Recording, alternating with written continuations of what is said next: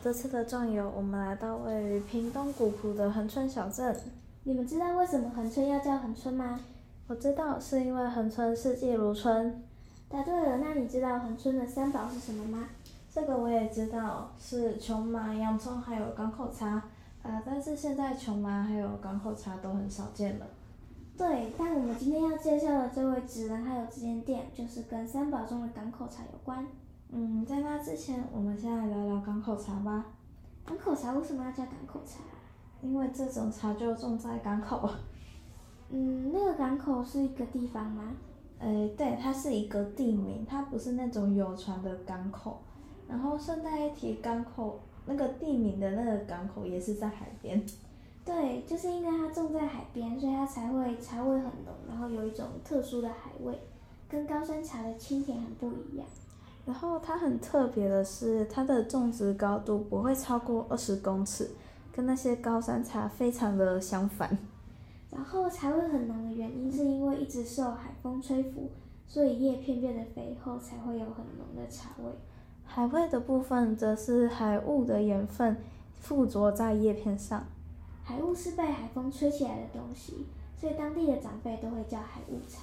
呃，其实那天老板有现冲港口茶给我们喝，对，喝起来有一种海苔的味道。我的那个我的味觉怪怪的，没有喝出来。 还有港口茶是在清朝光绪时期时被朱振怀先生漂洋过海的带过来，漂洋过海。对，漂洋过海，好，回归正题，那终于，一直没有说到底这间店叫什么名字诶，嗯，公布答案。是利赫手做双麒麟，不知道大家有没有去过？它是一间看起来很像杂货店的双麒麟店。这间店在民国一百零二年的时候开店，已经有十年了。它里面有卖朱振华先生的那间茶行的港口茶哦。我们也有进去试吃海雾茶的双麒麟，吃起来很像抹茶。对对对，就是那种抹茶的感觉。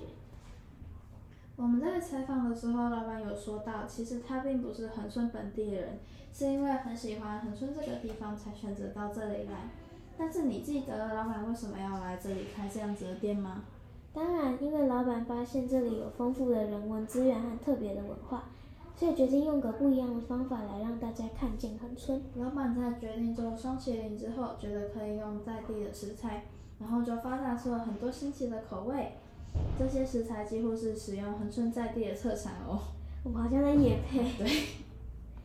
还有让我觉得很有趣的是，里面摆了很多那种很怀旧的物品，还有玩具，对啊，我还有看到怀旧的阿嬷珠宝盒。这些都是老板的收藏。总而言之，如果大家有空的话，可以来恒春看看这里的嗯风俗民情，也可以来试试看这家双麒麟店的海雾茶双麒麟哦。对，重点是恒春的风俗民情，但是需要自己去好好体会的，也需要好好的传承下去。